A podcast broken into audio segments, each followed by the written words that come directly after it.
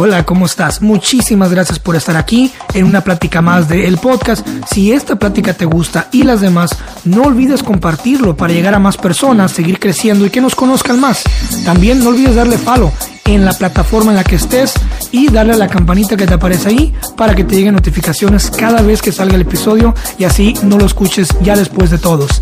Muchísimas gracias por estar aquí de nuevo. Te mando un fuerte abrazo. Qué chingón que me acompañes y que este proyecto crezca, pues gracias a ti. Muchas gracias y sin más que decir, vamos a empezar. Damas y caballeros, porque tengo a un, a un personaje único, especial, y para presentar e introducir, no se me ocurrió otra mejor idea que eh, presentarlo utilizando sus propias palabras, sus propias letras. Y me voy a atrever a iniciar el podcast de una forma diferente esta vez. Voy a atreverme a iniciar el podcast con un poema de este señorón, de este gran escritor, colega mío, así que espero les guste. Se llama La primera vez que Dios salvó al mundo. Me fascinó y espero que a ustedes les guste y que con esto entremos en calorcito de lo que les espera de este gran personaje y un gran poeta, la verdad, eh, que lo reconozco. Y tanto así que, bueno, vamos a, vamos a empezar con palabras eh, de, de este gran personaje. Dice así, la primera vez que Dios salvó al mundo no fue con un diluvio ni con un arca. La primera vez que Dios salvó al mundo no había crisis ni guerras. Tampoco fue un profeta, una ballena, ni un carro de fuego. No había pecado ni rebelión, ni música pagana, ni Hitler, ni Bin Laden, ni los americanos. La primera vez lo que había era un caos potencial. El hombre estaba solo. La primera vez que Dios salvó al mundo fue cuando creó a la mujer. Hermano, bienvenido al podcast. Me dejas sin palabras. ¿Cómo estás? Hola, hola Cristian, muy bien, muy bien, ¿no? Aquí viendo que te suena más bonito a vos. No, no, no, nada de eso. Nada de No, eso. muy bonito, Eh, muy bonito. Es que me atrapó y dije, tengo que iniciar el podcast con, con este gran poema. O sea, está muy bonito. Gracias, gracias, gracias, sí, sí, muy bonito y, Reyes, y no, de verdad, de verdad, gracias por leerlo. Reyes David, eh, tengo muchas notas, la verdad. Eh, estoy indeciso por dónde empezar. Yo creo que la mejor pregunta con la que podemos empezar una conversación es, ¿recuerdas tú cuándo y en qué momento te nació a ti decir, ¿sabes qué? Quiero escribir, quiero ser escritor, quiero ser poeta, quiero ser un artista. Yo, yo creo que no me nació a mí, ¿sabes? Es, a ver, yo no recuerdo cuándo empecé a escribir o, o de pronto a, a desahogarme o a usar la escritura como em, como un elemento, una herramienta para de liberación, ¿sí? De, liberar tensión, de liberar emociones, pensamientos. No, no lo recuerdo, ¿vale? No tengo un momento de inicio porque tengo en mi mente que, ha sido desde que aprendí a escribir, que lo uso, eh, no pues, no de manera tan profesional. Pero quien me dio a mí el empujón y me dijo, me dijo, tú tienes que ser escritor, fueron, fueron las personas. Cuando cuando de pronto me animaba a poner un pensamiento y amigos, familiares, eh, líderes con los que contaba en, mi, como en mi parte espiritual, me decían, pues que Dios te dio un don y, tienes que hacerlo. Eh, y si te soy sincero, a mí me costó llamarme o hacerme llamar escritor. Para mí escritores son todos duros que yo admiro eh, y que probablemente nunca llegue a escribir como ellos. Yo lo que trato de hacer es aprender un poco de, la vida, las experiencias, escribirlo y, y pues cuento con la fortuna de que algunos, algunas personas les gusta y lo reciben y lo valoran y, y por eso me llaman escritor.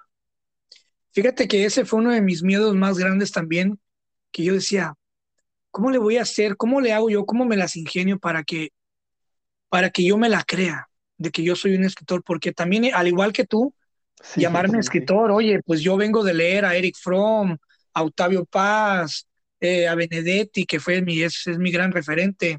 No, Eh, imagínate. puta, man, vengo de, de leer todas estas grandes eh, ballenas monárquicas de la, de la literatura y, y yo chiquitito allí, ¿cómo voy a yo a atreverme, no? Pero ¿sabes qué? Yo lo va poniendo la gente. Es. y, y antes de que la gente te diga, sí, públicalo, eh, está bonito, escribes muy bien, ¿tú recuerdas cuando tú escribiste tu primer verso? Eh, ¿cómo, ¿Cómo te animaste tú a sentarte a escribir en sí? Sabes que tengo, tengo un recuerdo muy bonito. Em, yo tuve un, un, profe en el colegio eh, que bueno, le, le, puedo mandar este podcast si lo encuentro, se llama Nelson. Y el profe Nelson una vez nos enseñó, nos enseñaba a escribir poesía y nos dejó tareas y mi, mi negocio era escribir los poemas de todo el salón, ¿vale? Y cobrar, porque nadie se animaba a escribir un poema de tarea. Y, y en una de esas el profe nos pone un poema, yo escribí un poema que se llamaba El girasol enamorado. En ese momento no recuerdo muy bien cómo decía, pero sé que cuando lo escribí me parecía, me pareció muy bonito. Y lo que me animó a mí, o lo que me dijo, yo puedo hacer esto más seguido, eh, también fue que el profe, cuando devolvió las, las tareas calificadas, se las devolvió a todo el mundo y a mí no. Y me dijo, el tuyo no te lo voy a devolver. Y yo le dije, pues se le pregunté por qué, y me dijo, porque me gustó mucho y me lo voy a quedar. Y si eso te lo dice el profe de español o de lengua, pues uno dice, bueno, eh, pues ese día me sentí muy bien de lo que había escrito. Muy bonito. es, como, es como verme en un espejo porque también me pasó algo parecido, también fue en, el, fue en la secundaria. Sí. Ajá. Y me acuerdo que igual el profe de español, bueno, el profe Buen Rostro, al cual le mando un gran, gran saludo, sé que escucha el podcast, le mando un gran abrazo. Eh, siempre me veía que yo agarré una moda, agarré una moda de quedarme en el recreo, cuando todos salían corriendo, esa media hora me gustaba a mí quedarme a, adelantar mis tareas y después esa media hora se convirtió en mi hora de pues, en mi media hora de poesía. Okay. Al grado de que llegué a traer mi propia comida al salón, o sea, de cuenta que ya llevaba mi, mi, mi, comida para no salir. Eh, y empecé a crear, a crear, hasta que un día el profesor se quedó porque me tocaba la clase que seguía del recreo, tocaba la clase, el módulo de él o la hora de español, y un día me dice, se me acerca, hey, ¿qué tanto escribes en la libreta?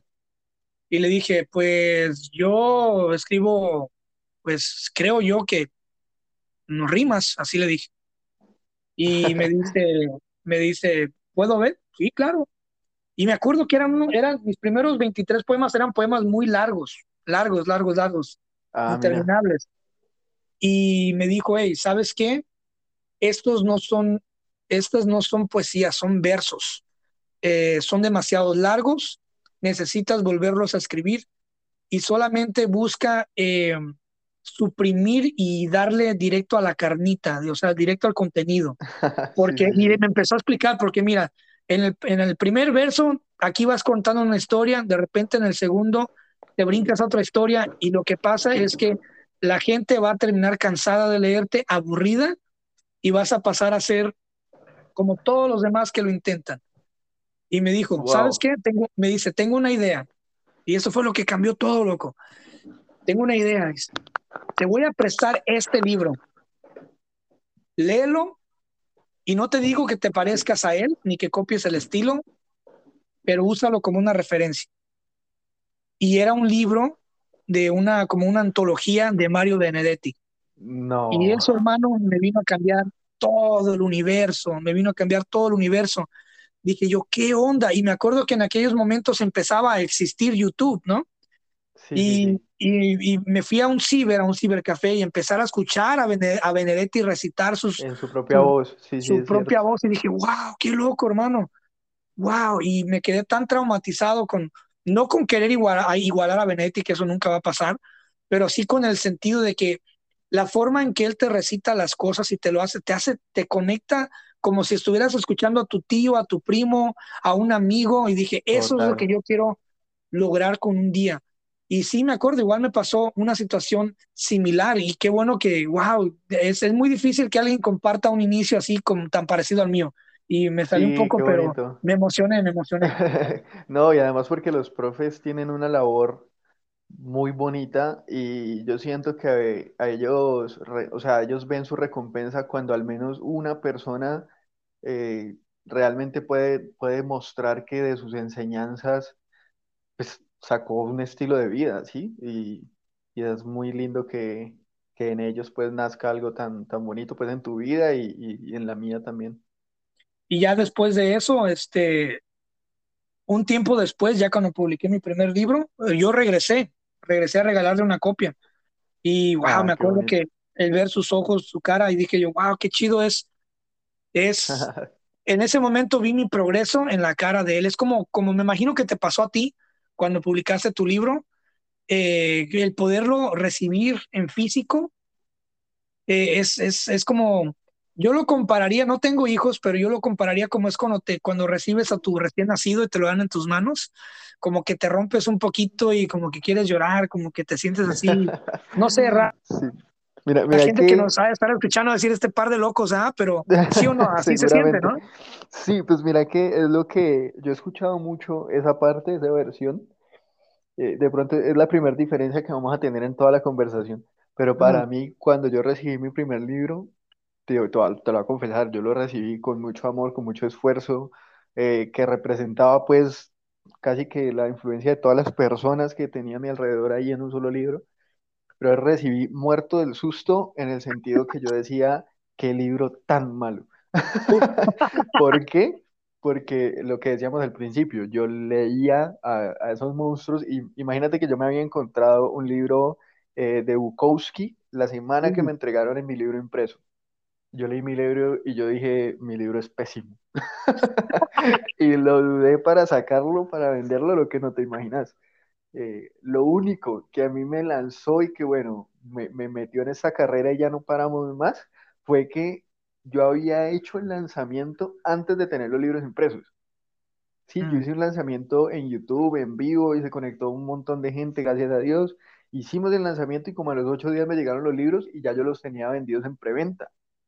Entonces, sí o sí ya tenía que entregarlos. Pero si no, ya yo no me habría animado. Ya estaba atado la gente, así fue. Muy importante saber. Quiero, quiero que hablemos de. Ahorita tengo aquí un buen de, ideas con las que quiero partir, pero quiero que, que hablemos de, de, tu, de tu libro. Dale, dale. El nombre se llama El día que soñarla dejó de ser mala costumbre. Así es. No he tenido la oportunidad de leerlo, prometo que lo voy a leer, pero tengo una idea de que es una especie de antología poética. Cuéntame un poco de tu libro. ¿Qué, qué, qué es tu libro? Bueno, eh, básicamente es, una, es un poemario, sí, es una antología. Em, está dividida en siete verbos, ¿sí? Por aquí, por aquí de hecho lo tengo en mis manos, una edición especial que ahorita terminado nuestro podcast, te puedo hacer llegar un, regalito para que lo leas en virtual, porque estamos muy lejos. Pero son siete verbos, coincidir, saltar al vacío, conocer, parar, permanecer, olvidar y soltar. Y básicamente cada uno de esos verbos eh, lo que representa es una de las etapas que se pueden vivir en una historia de amor. Eh, poemas sobre coincidir, sobre quién soy yo y quién es esa persona y cómo nos podemos encontrar. Eh, luego un poema sobre saltar al vacío y saltar es decidir estar con alguien que al final nunca vas a terminar de conocer y saber que eso puede salir bien o puede salir mal, pero uno se lanza y es saltar. Eh, luego viene un capítulo que se llama Conocer la verdad y es cuando conoces la parte oscura de esa persona y decides si te vas a quedar o no. ¿sí? Y son poemas que hablan sobre eso. Entonces ya son poemas que revelan pensamientos, tiene un poco más de oscuridad, eh, entonces ahí ya la cosa se pone un poco más tensa. Luego hay poemas sobre parar, eh, y parar es cuando te das cuenta de que en un camino, en una relación, en una historia, tienes que darte una pausa y, y preguntarte que, o sea, si estás yendo hacia donde quieres ir, y son poemas sobre esa pausa. Y digamos que lo, lo bonito, así se va desenvolviendo cada uno, termina un capítulo llamado soltar, pero no necesariamente porque sueltes a la persona, sino porque sueltas los miedos, porque sueltas los apegos, porque sueltas el ego, porque sueltas todo lo que te impide amar fluidamente. Entonces, cada una de las etapas identifica a las personas, y eso ha sido lo bonito del libro, en diferentes momentos de su relación. Entonces, el que está súper enamorado lee poemas sobre coincidir con el amor de su vida y se siente súper identificado, pero el que está de despecho lee problemas sobre el olvido y se siente identificado, entonces son etapas y Y los poemas, durante esos siete capítulos, se salen un poco para hablar de quién es quién. Entonces también terminan habiendo poemas de política, eh, de temas sociales, de, Dios, de la vida, pensamientos que se inmiscuyen en esa... eh, como decías, es, es una antología, es un poemario que aparentemente está separado, pero termina teniendo una línea narrativa que concluye pues al final del libro. Y como te decía al principio, que es como verme en un espejo, primer libro también fue una antología poética. Ah, súper. Y se llama La Dama Invisible. Eh, sí, estuve por ahí ojeando. Sí, sí, y curiosamente también lo dividí en ciertas partes, lo dividí en tres partes. Lo dividí en amor, deseo y despedida. Oh, ah, mira. sí, deseo, amor y despedida. Y lo, lo, lo partí en diferentes, eh, en tres partes, porque obviamente eh, se, se, enroló o se, se, basó en una relación que yo tuve este, con una persona a la cual pues en su momento pues, se quiso mucho y esos, esos tres conceptos del deseo, del amor, los, los, los dividí en lo siguiente, que es deseo es el juego de sentirnos sin tenernos, ¿no? Que esa es, el, es la primera sección de ese libro.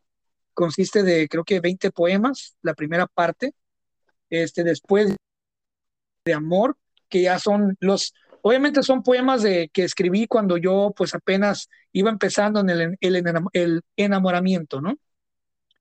Luego eh, ya pasan a los poemas más pasionales, que es la sección de amor, y le puse como, sus, como subtítulo Un suspiro interminable, ¿no? Y de último ya son poemas más tristes, un poquito ya como que más desgarradores, como que más pegados al ego, de que este, no me voy a dejar, no voy a sufrir, pero sí me haces falta. Y ya este, la última sección se llama Y despedida, que es uno hasta siempre sin ganas de vivirse.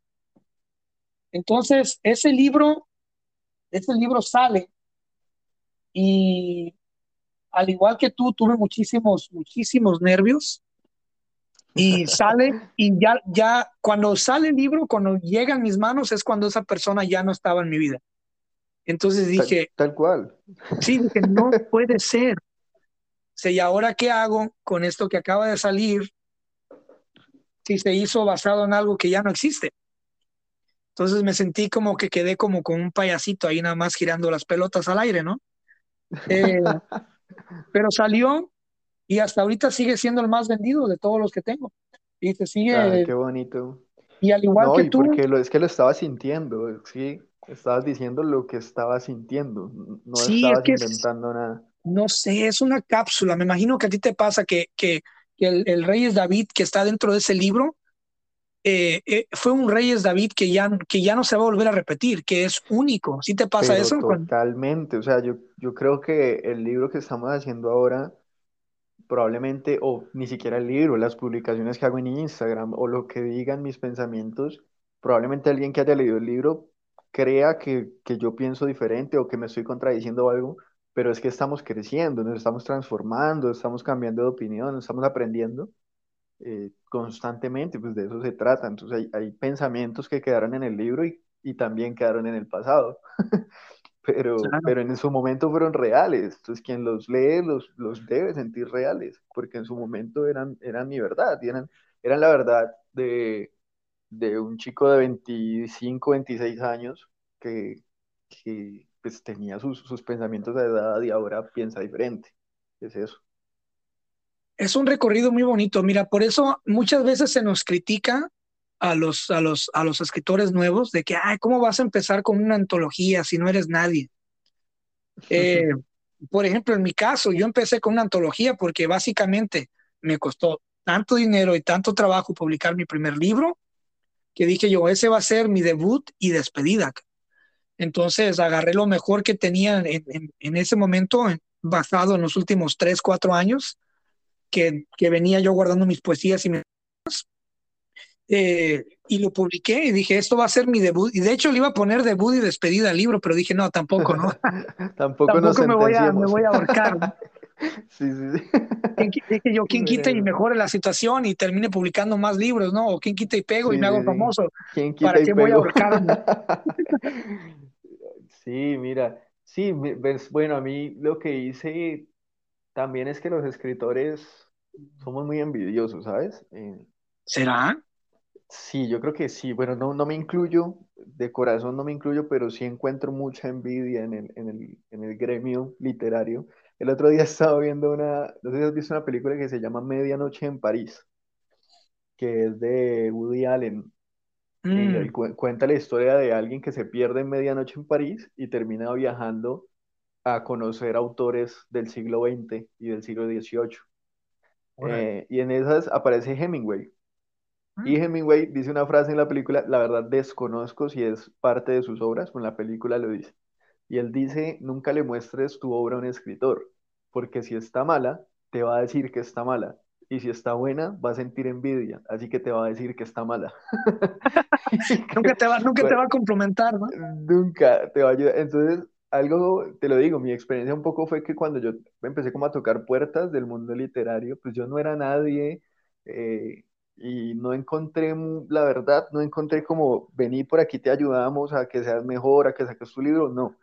Encontraba más como que si no eres nadie todavía, entonces todavía no toques la puerta. Era lo que me encontraba, por lo menos en, en los espacios a los que acudí. Y llegó un momento antes de publicar el libro en el que yo dije, bueno, entonces si por aquí no es, voy solo.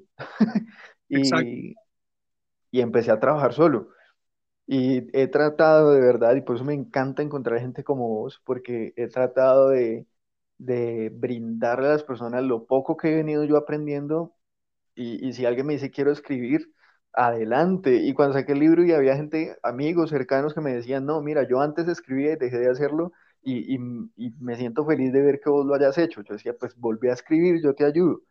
Eh, y, y, más fue eso, ¿sabes? Más, más que, que encontrarme con, con que alguien me dijera, pero ¿cómo vas a sacar una antología?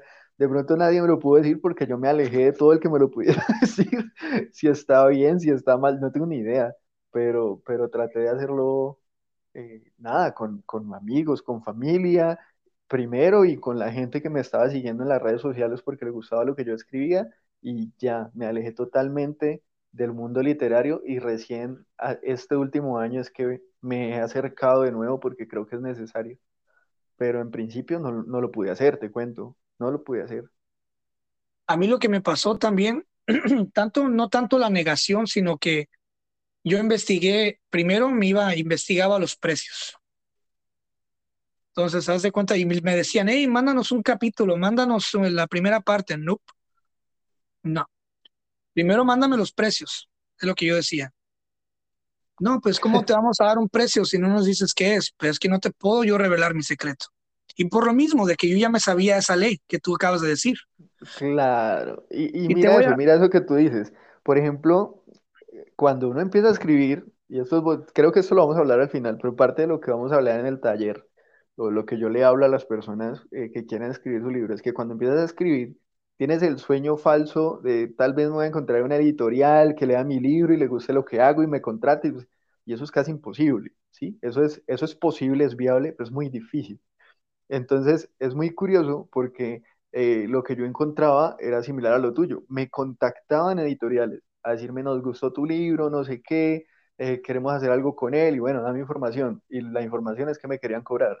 ¿sí? O querían que yo firmara un contrato para que escribiera y ellos se ganaban la plata y yo nada. Eso era lo que me encontraba en el mercado literario. No, nunca me encontré a alguien que dijera, y yo te patrocino, pues, y vamos a romperla. Nunca. es, es, un mercado que, pues, ya vos que has hecho varias obras, es un mercado que hay que defenderse y, y estar bien parado. Mira, te quiero contar una breve, súper breve, prometo ser muy breve, historia de, de un personaje que yo convertí de ser hater a ser un fan. Le voy a cambiar el nombre y le voy a nombrar Pepe. Pepe y yo éramos amigos del mismo barrio, ¿no? Yo ya escribía y ya tenía planeado, ya tenía mis escritos, yo ya estaba escribiendo pero a escondidas. Nadie sabía, no tenía página de nada. Estamos hablando del 2010. Eh, un día, caminando por la playa de noche, la bola de amigos, me separo un poco y Pepe me sigue. Y me dice, hey, Chris, te quiero mostrar algo. Y dije, ok, a ver. Y saca una libreta. ¿Ok? Y me muestra la libreta y le dije, hey, ¿qué onda con esa libreta? ¿Por qué la traes ahorita si estamos en el cotorreo, no? O sea, ¿qué pedo, güey? Traes una libreta. No, es que yo soy escritor. oh, no sabía, felicidades. Yo ya era, yo ya escribía, pero pues yo no, yo callado, ¿no? Sí, sí, dije, sí. felicidades, bro, me encanta. ¿Y qué estás escribiendo? Digo, si se puede saber. Ah, es una historia. Ah, ok, chido. ¿Y cómo se llama? Y me dice, bueno, le tengo un nombre y se llama tal. Mm, dije, ok. ¿Y de qué se trata? Cuéntame así rápido nada más. Y ya me cuenta y todo. Y dije yo, no, pues suena interesante, suena chido, públicala, me encantaría que la publicaras. Y dice, sí, pero yo no quiero ser famoso, yo quiero que a mí me busquen. Que, que a mí me, yo, aquí yo quiero que a mí vengan y me, y me toquen y me den las ofertas. Y yo dije, sí. Y yo dije, mm, este vato, este muchacho no va a llegar lejos porque eh, si algo aprendí en ese momento que yo tenía ya 17, 18 años, si algo había aprendido en ese momento es que para ser escritor tenías que ser noble de corazón y humilde, no egoísta. Así es, así es. Y yo dije, bueno, está bien. Bueno, pasan los años, dos años después, yo salgo al público. Página de Facebook, creo mis redes sociales, empiezo a subir mis cosas. Mis amigos caen, empiezan a ver la página, empiezan a compartir, Llega Pepe, le da like a la página, empiezan a compartir y empieza a ver. De repente publico el primer libro y ¡pum! Truena. Truena y empieza un cambio, porque tú cambias cuando publicas algo. Empieza un cambio y empiezas a entender el marketing, empiezas a entender el mercado, se empieza a vender tu libro, te empiezan a llegar regalías. Eh, la Dama Invisible creció al grado colosal empiezan a llamarme editoriales, empieza el rollo, empieza, empieza algo muy bonito, muy descomunal que ni yo esperaba. Y esto genera una molestia en Pepe. Y ahí se me viene la envidia que, que, tú decías. Sí, sí, sí, es que, es que suele pasar. Desaparece Pepe, güey. No. Y deja de ser mi amigo. Y hasta ahorita no sé nada de Pepe. Ah, qué mal. Lo que sé, lo que supe, es que él me dejó de seguir y dejó de ser mi amigo por envidia. Y Pepe nunca publicó un libro, Pepe nunca llegó a hacer nada. Pepe se dio por vencido. Y mm, el hecho de, de, saber entender el mercado y de gente que ahora que imparte cómo publicar libros, imparte ciertas estrategias para que puedas hacerlo bien, es para que no te des por vencido. Y si alguien, por ejemplo, ¿qué tal si tú y yo nos hubiéramos dado por vencidos a leer a Eric Fromm o a leer a Benedetti o a leer a Pablo Neruda? O sea, imagínate si nos hubiéramos dado por vencidos, si nos hubiéramos cohibido, no hubiéramos logrado nada, ¿no? Nada, total. Sí, sí, sí, no, estamos para, para empujar, y es que también el mundo ha cambiado en todos los sentidos, o sea, las generaciones han cambiado, ahora, ahora no es para competir, Ahora el mundo es para colaborar. Y creo que sí nos, nos hace falta y, y, y, eso agrega valor a lo, que, a lo que estás haciendo, a tu podcast, a tu página, a lo que vinimos a hacer nosotros acá a México y es a, a juntarnos, a estar unidos y a crecer unidos. Y hay un concepto que a mí, a mí, no, me, a mí no me da miedo, digamos, publicar ahora eh, una, una foto de tu libro, por ejemplo, y que la gente que me sigue a mí vaya y de pronto vos le gustes más que yo. Eso me parece perfecto, ¿sí? Pero muchas veces hasta en eso, hasta lo, viste que los escritores hacen no se siguen entre ellos, no o ven algo buenísimo, pero no le dan un like, no lo comparten. Eh, y es eso, es como ese egoísmo, esa, envidia que hay, no sé por qué. Pues, y yo hay, mucha gente leyendo. Yo rompí todas las fronteras de eso y, y, por eso hice el, hice el podcast donde invito a gente a hablar de sus proyectos. Claro, yo también platico y comparto experiencias, pero en sí, el, este espacio es tuyo, es, es un espacio para que, donde vamos a, como te digo, a colaborar y a conocernos. Y es que entre uno, entre más avanza uno, eh, David, entre más crece uno, entre más libros publicas, te das cuenta que más fácil se te va haciendo, más fácil más fácil. Las ventas siguen creciendo, conoces más estrategias de marketing, conoces más eh, formas de vender sin gastar tanto dinero, sin invertir tanto dinero. Llega un momento en el que ya no te cuesta un solo centavo publicar. Y yo quisiera que todo el mundo llegara ahí, donde ya no te cueste ni un solo centavo hacerlo, porque hay tantas plataformas y tantas formas de hacerlo. Sí, sí, hay un concepto que me encanta y, y para eso quiero, para, te lo voy a decir porque son tus propias palabras y de ahí quiero brincar a, a- a lo que, a tu labor que haces con todo este show de los talleres. Dale, dale. Hay unas, hay unas palabras tuyas, aquí tengo más frases, pero quiero, esta es un, un buen puente. Dice así, el intelecto también neces- necesita ejercicios y no se puede maquillar. Y luego dices así, ignora esto, hace que fracasen muchas primeras citas. Explícame eso, a ver. Eh, es- bueno, eso, eso fue controversial. Eh, nada, habla de, a todos nos pasa, sí, haz de cuenta que quedaste, eh, tú, no sé, tienes una cita con una, con una persona que tal vez físicamente te atrae mucho, no hablando de belleza, porque la belleza es subjetiva, pero sim- simplemente a ti te atrae mucho físicamente. Y cuando se sientan a hablar, no hay un tema de conversación, eh, tal vez te encuentras a una persona eh, que no, no se esfuerza de pronto por crecer, por, por aprender, por apasionarse por algo. eh, y, y te das cuenta que si bien la belleza, lo que te deslumbra los ojos, se puede maquillar de alguna manera, eh, el intelecto no. Sí, y, a- y eso hace que fracasen muchas primeras citas. Eh, trato de explicarlo de la manera más, más pura para no ofender, eh, porque eso se trataba.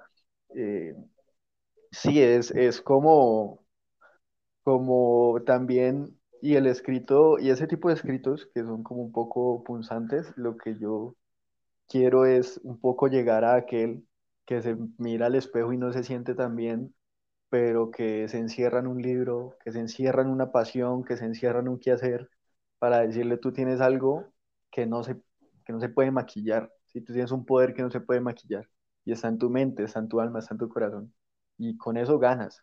¿sí? Si fuese al contrario y tuvieses todo lo físico, pero no hubiese nada dentro, pues fracasarían las primeras citas. Claro. Es, es como, como... Dar ese salto allá a impartir talleres, o sea, un, tienes un taller que se ve muy bonito, muy interesante, que se llama Del sueño a la práctica.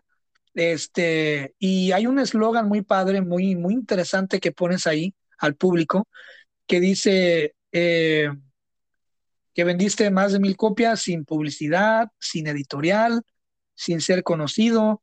Y luego también mencionas que eh, ahí hay como una especie de una, una guianza sobre la realidad actual de los libros, opciones para publicar, métodos de venta, en fin.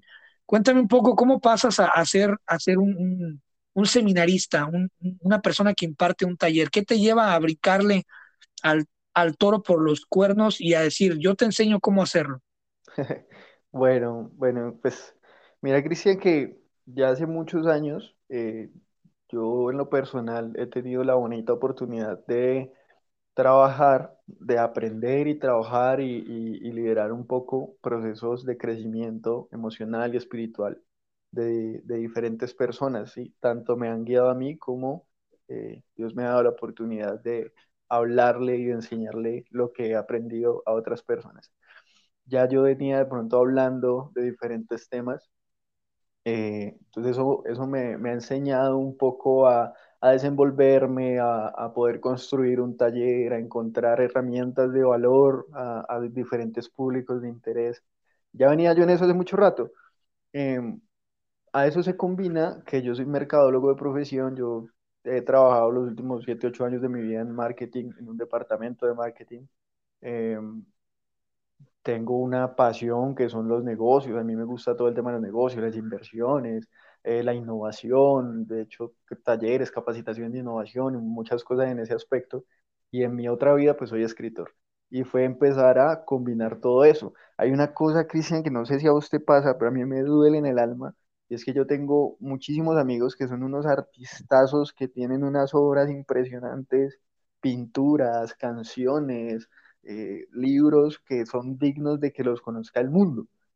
Eh, pero el problema del artista es que el artista se concentra en hacer arte y en las escuelas de arte te enseñan a hacer arte, pero nadie te enseña a vender el arte.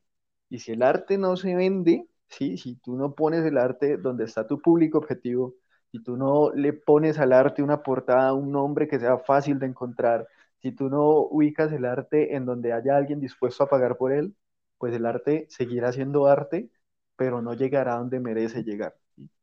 Y el taller nace por eso, es decir, nace por, tenía yo hace rato la necesidad de aplicar las técnicas de, de marketing, de comercialización al arte y poder sentarme con personas que hacen arte y decirles y mostrarles un camino para que vendan su arte. Yo no le prometo a nadie en el taller que se va a hacer famoso ni que va a ser un bestseller, como le prometen a uno en, muchos talleres que vemos por ahí, ¿sí? Ni que va a ser el mejor escritor, ni que lo va a enseñar a escribir, porque no creo que sea quien. Creo que hay muchos profesores de, de lengua, de literatura que nos pueden ayudar muchísimo con eso. No, es, vamos a coger tu producto literario y vamos a identificar cuál es el público objetivo, cuáles, cuáles son las personas que están dispuestas a pagar por ello, en qué plataforma están esas personas, cómo le gusta a esas personas consumir portadas de libros, libros, publicidades, por dónde se lo vendemos, qué mensaje vamos a tener, quiénes van a ser tus primeros adoptadores. Y a partir de ahí vamos a poner tu obra en donde ella va a empezar a crecer. Mi, mi libro, mi primer libro fue ese ejercicio. Y yo te digo muy sinceramente, después de que como que la ola de, las personas a mí me convenció de sacar mi primer libro. Eh, yo supe desde un principio que mi primer libro iba a ser, si bien era mi hijo, como decías vos ahorita, y lo amaba, por más que me parecía malísimo, yo lo adoro, también yo sabía que iba a ser una prueba. Mi primer libro para mí era una prueba de aprender cómo funcionaba el mercado, dónde tendría que vender, dónde no tenía que vender, qué era cierto, qué era falso, comprobar teorías, todo ese tema para luego sí aprendiendo de este mercado poder hacer cosas más grandes, que es en lo que estoy trabajando ahora. Por eso yo me siento con autores, eh, bien sea que ya tengan muchas obras, pero tal vez no han vendido todo lo que esperan, o eh, personas que están recién haciendo sus obras y empezamos a hablar, ¿sí? Vamos a hacer eh, arte que, y vamos a, tratar de ponerlo donde merece estar. Si vos sacas una cosa de tu corazón, eso merece llegar al corazón de miles y miles de personas. Y lastimosamente hay, hay personas que tienen un talento impresionante, pero no, no, no tienen esas herramientas o el conocimiento de ellas. Y por eso nace el taller. Eh, en este caso, y el que, el que vamos a, a dictar aquí en Ciudad de México, se llama Ser escritor del sueño a la práctica pero lo que seguiremos haciendo y de manera online y en otras plataformas se llamará ser artista del sueño a la práctica y aplicará no solo para escritores, sino para músicos y, pintores y bailarines y bueno, lo, que, lo que sea. Muy bonito, muy interesante. Mira, mucha gente me ha preguntado eh, por, por mensajes de Instagram, por mensajes de Facebook. Me han preguntado, oye, ¿cómo? Me han contado historias mira que yo que acá estoy haciendo esto y quiero hablar de esto y quiero hablar de esto y quiero y quiero, quiero, quiero, quiero. ¿Qué me recomiendas? Eh, y siempre que me mandan esos mensajes, yo con muchísimo gusto, yo les, yo les probo información desde mi postura. Y siempre que me dicen, quiero ser escritor, quiero escribir historia, quiero que esto... Lo primero que digo es, necesitas cambiar la palabra quiero por necesito. Eh, necesitas cambiar la palabra. Esa es la primera clave. Necesito escribir esto, necesito hacerlo esto, necesitas cambiar, debes cambiar el querer ser artista, el querer ser escritor, el querer ir a un taller por debo, necesito ir a un taller. Necesitas oh, entrenar a tu mente a que es una necesidad crecer y evolucionar. No es, de que quiero ir al taller de Reyes David. Es necesito ir al taller de Reyes, de Reyes David, porque si no, no voy a saber concretar mi libro, ¿no?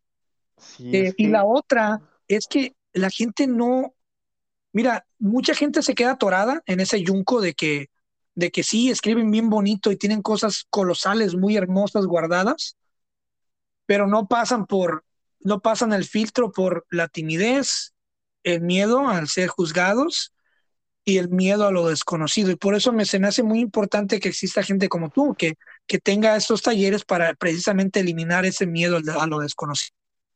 Así es, así es. Además, porque créeme, créeme que los libros que más se venden no necesariamente son los libros de los mejores artistas. Estoy plenamente convencido que hay autores impresionantes en los parques, en las escuelas de literatura, eh, en las calles, en las casas, que tal vez no contaron con, con la bendición de poner su libro a donde se viera. Y creo que todos recibimos un don y le damos a ese don eh, el destino que queremos darle. Y es hora pues de que los dones que cada una de las personas ha recibido lo ponga a donde muchas personas puedan verlo, ¿sí? Entonces, es, es lo que vos decías ahorita y mi esposa tiene una frase muy bonita, ella siempre me dice que todo está, que todos estamos a, a una decisión de lograr lo que queremos. Sí, Exacto. a veces decimos estoy demasiado lejos, estoy demasiado cerca, estoy, es demasiado difícil, lo que sea, no, estoy a una decisión. ¿Lo voy a hacer o no lo voy a hacer? Sí, lo que decías ahorita, vos, y, y, yo hago lo mismo, cuando alguien me dice, mira que yo escribía, ok, ¿por qué no vuelves a escribir? No, sí, voy a empezar a escribir cuándo. No, pues, no, no sé cuándo saque el tiempo, ¿por qué no ya? ¿Qué, qué te, qué te, no quiero sacar un libro, ¿y por qué, qué te impide sacarlo? Sácalo. Y, Exacto. y las, sí, lastimosamente muchos, muchos nos quedamos en, en el querer y no, no pasamos al hacer.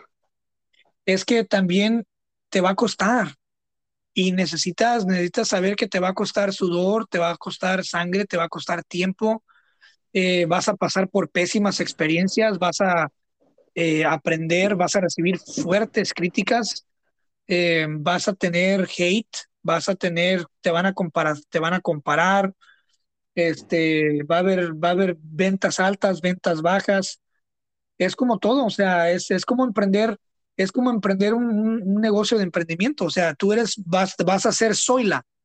¿Quién es Zoila? Bueno, soy la que barre, soy la que prende, soy la que hace el marketing, soy la que hace el café, soy la que hace el té, soy la que escribe, soy la que produce. Así estoy yo, o sea, estoy yo en, en, en, un nivel donde soy la en ciertas partes, pero también ya, ya tengo quien me ayude en otras cosas. Entonces, con el tiempo estás a una decisión de tomar 100 decisiones y después estás a 100 decisiones de tomar 200 decisiones. Y con cada libro que pasa, y voy para el quinto, con, con cada libro que pasa, se cambia todo el concepto, se cambia todo el formato, cambia el público. Pero lo más importante es que tienes que crear una audiencia. Tú no puedes llegar a publicar un libro si nadie te conoce. Es imposible que alguien no te conozca en estos tiempos. ¿Cómo puedes empezar? Creando una cuenta de Facebook, creando una cuenta de Twitter, creando una cuenta de Instagram. Sigue a gente interesante, sigue a gente de tu área y te van a seguir. Ya que tengas una tribu, regálales contenido constante, otórgales contenido constante, pero que sea de corazón, no, no sean, que no sean spots publicitarios cada vez que yo grabe un podcast, cada sí. vez que yo Mira, suba una historia, eso, ¿no? Eso que dices es súper interesante y tal vez me vas a entender, porque uh -huh. hay personas que tienen la personalidad de estar agregando contenido todo el tiempo, ¿sí? De, todo el tiempo les nace hacer una historia, escribir un post, hacer un en vivo, hacer un podcast, eh, lo que sea. El artista, cuando hablamos de arte, ahí es donde esto empieza a variar, porque el artista, generalmente el que hace arte huye de la realidad, por eso hace arte, la arte es otra realidad. Eh, y muchas veces para inmiscuirte en lo que quieres pintar, cantar o escribir, eh, te alejas de la realidad y te alejas de la sociedad y no te nace, a mí en lo personal me pasa muchísimo, no me nace, eh, yo te lo digo, a mí la que me acuerda de crear contenido es, es, es, mi esposa, que gracias a Dios tengo una compañera al lado que cree en lo que hago y me dice, hey, publica una historia, hoy no has puesto un post, alguna cosa. A mí, yo podría pasar meses sin hacerlo, porque yo suelo alejarme de la sociedad para escribir. Entonces lo que dices es muy interesante porque a veces, y mira que en el taller yo le podría decir a alguien, hey, eh, haz esto, haz lo otro, haz lo otro, haz lo otro, no le van a hacer. Entonces es como cogemos esa personalidad que tal vez está un poco, eh, no sé, es más, ¿cómo te digo yo? Más tímida, más cerrada, que se encierra a escribir, que se aísla, que, que tiene un super libro, pero no tiene la personalidad para hacer un live, para venirlo a vender, a ofrecer lo que sea. Eh, ¿Cómo hacemos para combinar eso con un éxito, por ejemplo, en redes sociales? Y en el taller, por ejemplo, brindamos herramientas para que las personas de esa personalidad, que sé que en el arte son muchos, puedan usar esas herramientas y les, se les va a facilitar la vida, ¿sabes? Eh, herramientas, por darte un ejemplo, como los cronogramas de contenido. Crear un cronograma de contenido te ayuda y a quien esté oyendo esto, ojalá le ayude. ¿Por qué? Porque ya no tienes que estar peleando con tu personalidad o tus ganas de publicar algo, sino que eso ya está creado. Simplemente das enter y ya, ya lo dejaste listo y las personas no notan eso, las personas solamente notan que estás activo en redes sociales. Eso es uno de los retos más interesantes para los artistas. No todos tienen esa, esa personalidad influencer. Hay unos que, yo te digo, yo, yo sigo escritores que todos los días publican un post, todos los días escriben algo. Yo digo, no sé cómo hacen. Yo no puedo escribir todos los días. O sea, para, yo para escribir algo lo estoy sintiendo. Mucho gusto. ¿Cómo está? Yo te digo, yo no tengo ni idea y, y por ejemplo, vos que lo haces, yo te admiro, te lo digo en serio, porque no sé, o sea, yo, yo para escribir algo tengo que estar sintiendo y, y, tengo que estar como teniendo ese bicho de que quiero escribir y esa nostalgia y esa vaina, y yo eso no lo tengo todos los días, ya me habría pegado un tiro.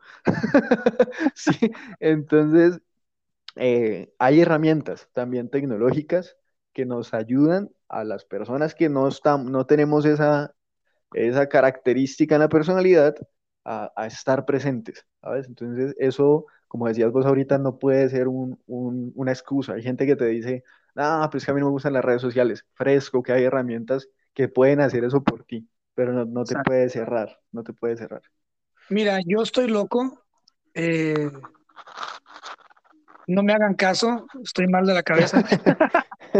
no, ¿sabes qué, es lo que, ¿sabes qué es lo que a mí me ayuda mucho? Que tengo, bueno, hay que, hay, hay, hay escritores que son, pues, son este, ¿cómo se les llama? Mm, son muy pasivos en, sus, en su personalidad, muy, eh, muy hacia adentro, ¿no? Y hay, hay quienes son más hacia afuera, más exorbitantes, más ruidosos. A mí lo que me pasa es que yo tengo hiperactividad. Entonces, yo sí, en serio, tengo hiperactividad y yo la uso a mi favor. ¿Cómo la uso a mi favor? El hecho de que tengo demasiada energía. Tengo demasiada energía. No paro. Y a mí lo que me relaja es crear, producir. Literalmente, eh, yo lo que tengo es un horario muy fijo. De tal hora a tal hora desaparezco de todo y nadie me ve. Ahora, ¿por qué desaparezco? Porque de tal hora a tal hora estoy grabando un podcast, estoy escribiendo la novela, estoy creando contenido para dos o tres semanas. Yo voy siempre dos meses adelante de contenido. Y con el podcast voy seis meses adelante del contenido. ¿Por qué? Porque siempre tienes que tener un tiempo, un espacio, porque eventualmente yo me voy a perder dos o dos semanas de vacaciones. Yo me voy a retirar de todo, pero sin embargo vas a dejar la maquinita corriendo, publicando cosas, publicando cosas, y vas a tener como en tu caso que tienes a tu señora esposa, en mi caso también es igual. Este, tengo una persona que me ayuda, mi compañera, este, pero yo creo todo, yo creo todo el contenido y solito se va programando, se va subiendo y solamente lo único que hago es como ser como un manager de una compañía. Llega a saber, llega a saber cómo están fluyendo las cosas. No quiere decir que estoy ahí eh, como muchos artistas lo hacen, que suben una canción a YouTube y ahí están todo el día pegados refreshing, refreshing, refreshing, refreshing. A ver cuántos plays lleva. Eso no, no manches, no es así. Sí, o hay otros que, como decías, tienen una personalidad que suben algo hoy y están todo el día eh, subiendo más y más y más y más y más y más al respecto. Y pues está bien, pero como decías, hay, hay herramientas. Y mira que hay algo hasta curioso que me ha pasado con eso y es, por ejemplo, que programo o guardo tres poemas, por ejemplo, muy nostálgicos o que hablan de una ruptura, por ejemplo. Entonces publico uno el lunes, otro el miércoles, otro el viernes. Al sábado me llama algún amigo, hey, ¿estás bien? y, es, y es contenido que tenemos guardado hace rato, pero de eso se trata, ¿sí? De que las personas estén ahí sintiendo, pensando, viéndote, viéndote que, que, estás, que estás presente, pues. Mira, hay que estar presente, pero con calidad y congruencia. Ese es, ese es mi lema. Eh, si estoy presente, usualmente publico dos, eh, cada dos días publico algo. Este, el hecho de que tengo dos podcasts, el de Pláticas Proféticas y este, el, el podcast, eh, me da a mí la posibilidad de seguir girando mucho contenido. Tengo mucho contenido. Claro. Entonces, tienes, también tienes que, tienes que aprender el algoritmo. Eh, la manera de generar ventas no es ofrecer todo el tiempo ahí de que ese es mi libro, ese es mi libro. Hay un tipo que me sigue en Instagram, no voy a mencionar su nombre, pero lo sigo porque lo único que hace es publicar sobre el libro que acaba de sacar. Todos los días publica la misma imagen del libro, de la portada. Todos los días, todos los días, todos los días. Y se me hace curioso y veo que casi nadie lo sigue, tiene como mil seguidores y nadie lo sigue porque los que llegan a seguirlo se van por lo mismo de que todos los días estás vendiendo, cómpralo, cómpralo, cómpralo, cómpralo. Y yo no. A mí lo que me gusta y es basado en la experiencia que me ha funcionado, en números, en todo, es tú eres mi comunidad. Los que me están escuchando aquí en el podcast, hay gente que no me sigue en redes sociales, que solamente me escuchan en Spotify y los respeto y los quiero un chingo. Y los quiero un chingo y los respeto porque me escuchan mucho y veo que los libros se compran. Está bien. Entonces, para todos tienes que estar, crear un poquito de algo para todos. Y, muy importante, hermano, es, por ejemplo, en mi caso, a mí me gusta estar presente, pero no voy a estar presente con un post que se parece al anterior. Yo te subo cosas totalmente diferentes, frescas, únicas, bonitas, en, en la misma área o línea de mi, de mi, de mi, de mi estilo y congruente. O sea que no te voy a dar nunca nada de relleno. Pero eso obviamente se requiere muchísima disciplina, mucho trabajo y tener demasiada energía, como es mi caso. O sea, yo tengo demasiada energía. La gente no se ha dado cuenta de eso, no lo he expresado mucho. Algún día voy a subir un video sobre eso, sobre mi día, pero yo literalmente de las 24 horas que tiene el día, estoy activo 16, sin parar, sin parar sin parar. Eh, súper, no, y seguramente eso, eso alimenta lo que, lo que haces, los sueños, los libros, tus pasiones, tus podcasts. Sí, claro, pero yo soy un, yo soy un alien, no me hagan caso, o sea, no, no, no, no hagan, cada quien es diferente, ¿no? No digo que ese sea, pues, es mi estilo, me funciona y pues le echo ganas, la gente sigue llegando y estamos contentos. Este, hermano, estás en México, en la Ciudad de México, ya para, para cerrar, eh, ¿Qué te lleva a la Ciudad de México y qué sigue para tus, para, para tus talleres? Primeramente, este podcast va a salir después de tu taller. Espero que te haya ido muy bien, que te haya ido de maravilla, que se hayan llenado todos los espacios. Se me hace un taller muy bonito, muy único y sobre todo accesible a la gente. Y, la gente debe de aprovechar cuando haya, cuando haya talleres así y creer en ellos e ir y aprender y guiarse, porque es la única forma de, de sobresalir. Eh, ¿Qué te lleva a la Ciudad de México y qué sigue para tu taller? Bueno, nada, México venimos por distintas razones, la verdad. Em, el, taller es una de ellas. Encontramos en México un ambiente cultural y de lectura muy, muy, muy grande. Eh, la verdad, desde que llegamos, yo estoy enamorado de este país. Parece maravilloso, la gente me parece impresionantemente bella. Y y no, muchos factores nos trajeron aquí. Eso también tiene que ver con, con el taller y con todo lo que hacemos. Y es que después de que decides jugártela por lo que amas hacer, la vida te lleva a donde no esperas llegar. Y así llegamos aquí a México por eso. También en gran parte eh, porque mi esposa está lanzando una, una marca, de, mi esposa hace cosmética natural y, también queríamos probar el mercado de México. Entonces, tanto yo quería probarlo para mis libros y mis talleres como ella para su marca, así que vinimos juntos a hacerlo. Y lo bueno, lo bonito es que, y aprovecho para decir esto ya que va a salir después, y es que el contenido del taller lo vamos a seguir dando de manera online. Probablemente hagamos una masterclass, un webinar para que la mayor cantidad de gente posible lo, lo tenga, probablemente lo dividamos en, en unas secciones y lo llevemos a un podcast. Bueno, vamos a hacer algo bien interesante con él, por un lado y por otro lado.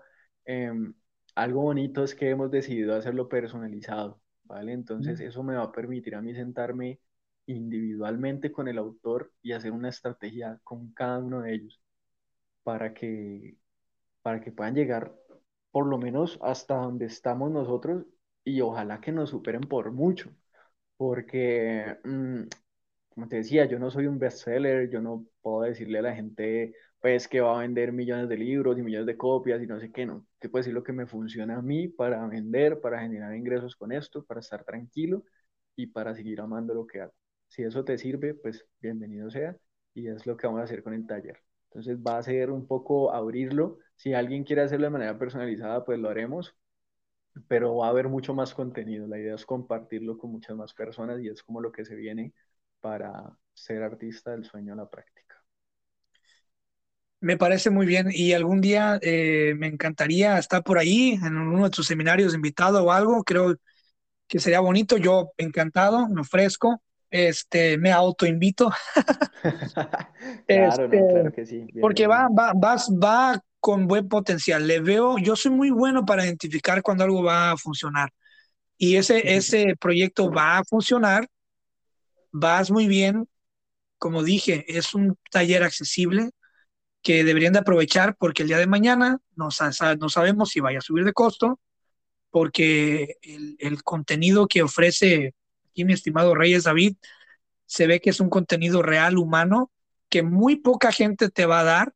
Y eso sí, si alguien te dice que te van a hacer un bestseller, te está mintiendo. Eh, corre de ahí lo más rápido que puedas. O no le pagues. no le pagues y cuéntale a quien más confianza le tengas. Eh, porque estarán a punto de violarte creativamente. Este, los bestsellers se compran un bestseller en Estados Unidos te sale, te cuesta entre, esa es información clasificada, ¿eh? porque me la han ofrecido y me vale madre, yo lo digo, porque yo no soy un vendido. Este, un bestseller para que salga en tu libro, la pura sticker en tu libro, que es, no es más que un pedazo, un sticker, que vendiste 50 mil copias, te sale entre 2.500 dólares a 3.000 dólares. Ahora, para que salgas en el New York Times, porque puede salir en el New York Times, puede decir New York Times bestseller y te pueden poner una calcomanía que diga 100 mil copias. Eso te sale entre 5 mil a 10 mil dólares. Si tú tienes 10 mil dólares y te quieres dar el gusto personal para engrandecer tu ego y que le pongan la pura sticker y 100 mil copias vendidas, adelante. Pero así de real y de triste es la realidad. O sea, hay muchos bestsellers muy famoso, muy grande. No solo eso, no solo eso, porque tenés, o sea, tenés toda la razón. Pero no solo eso, es que si tenés dinero y querés invertir para que tu libro se venda, hay formas mucho más efectivas de invertir y de llegar a muchas más personas, que eso es parte de lo que a mí si alguien en el taller me dice, no, yo tengo plata y quiero invertir, pues yo te puedo decir estrategias y te las voy a decir. Eh, que verdaderamente te pueden hacer ver de un producto, eh, porque tu libro es un producto literario. A veces yo digo producto y, alguien se puede llegar a sentir mal, no, mi arte no es un producto, eh, es un producto, si alguien lo compra es un producto, un pues producto literario. Entonces, hay estrategias que pueden servir para eso. No, no caigamos en lo, lo que vos decís, en pagarle a un agente literario o a una eh, supuesta editorial para que me haga bestseller porque eso no me da absolutamente nada. Si lo que quieres es ser famoso, bien, hazlo y ya, listo. Si lo que quieres es que tus letras, tus pensamientos, tus sentimientos, lo que sale de tu corazón, toque corazones en el mundo o a la mayor cantidad de personas posible, hay otras estrategias que pueden hacer. Entonces, ahí sí estoy 100% de acuerdo con vos. Bueno, esta no va a ser ni la primera ni la última plática aquí vas a, vas a venir muchas veces porque eh, tenemos muchos temas de qué hablar. Te mando un fuerte abrazo, mucha suerte en tus talleres, sigue adelante con ese proyecto. Podcast, obviamente, voy a poner los links a, todo lo que, a todo lo que tengas para que la gente te conozca, porque aparte de ser un gran escritor, eres un buen ser humano y traes un gran proyecto muy, muy, eh, muy noble, muy bonito. Gracias. Gracias, gracias Cristian, gracias. Estamos ahí para servirte en lo que pueda. Ahora te, te voy a mandar el regalito del libro. Y, nada, un abrazo, muchas gracias por invitarme. Pues mucha gente, muchas gracias a toda la gente de Colombia, tus amistades, tu familia que nos vayan a escuchar. Un abrazo hasta Colombia, gracias a toda la gente de allá. Y pues nada, esto fue el podcast. Gracias, Reyes David. Nos vemos la próxima y la primera de muchas, hermano. Dale, un abrazo, Cristian, que estés Bendiciones. bien. Bendiciones. Si te gustó esta plática del podcast, seguramente te gustará mi otro proyecto que se llama Pláticas Proféticas. Es un podcast que hago en colaboración de un gran amigo que se llama Francisco Andaluz. Es un ex militar y en este podcast tratamos temas de todo tipo sin miedo a la censura, con la única finalidad de que la pases bien, de que te diviertas, te rías, aprendas y también reflexiones con nosotros. Te invito a que nos escuches y nos busques como Pláticas Proféticas en todas las plataformas. Ahí nos vemos, te mando un abrazo, cuídate.